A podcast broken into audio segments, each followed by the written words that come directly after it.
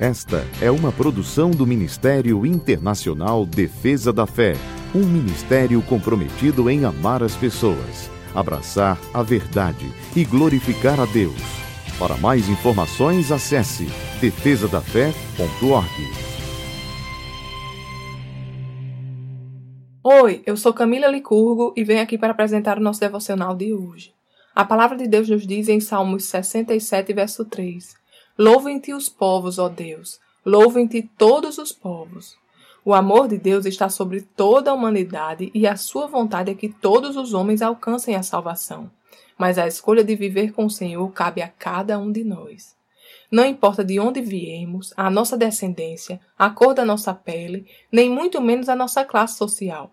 O Senhor nos ama e quer estar sempre perto de nós. Entretanto, é importante ressaltar que, embora o Senhor ame toda a humanidade, isso não quer dizer que ele se agrada de tudo que viermos a fazer.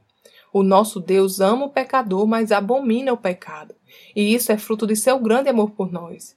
Deus sabe que o pecado é caminho de morte que leva à destruição, e que enquanto estivermos enrolados e comprometidos com o pecado, estaremos longe da fonte da vida que é o Senhor.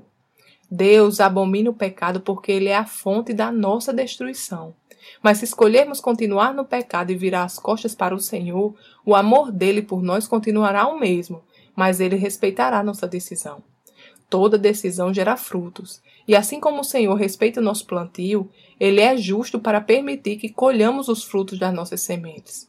Deus colocou diante de nós o caminho de morte e o de vida, o caminho de seguir os nossos próprios direcionamentos e o caminho de viver na segurança dos direcionamentos dele.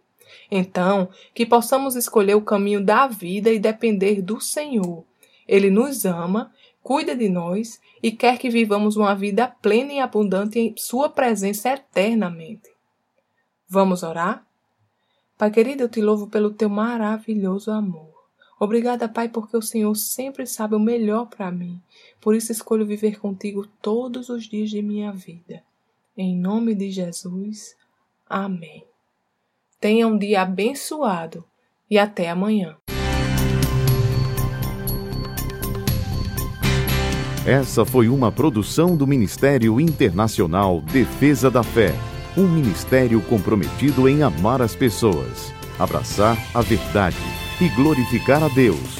Para saber mais sobre o que fazemos, acesse defesadafé.org.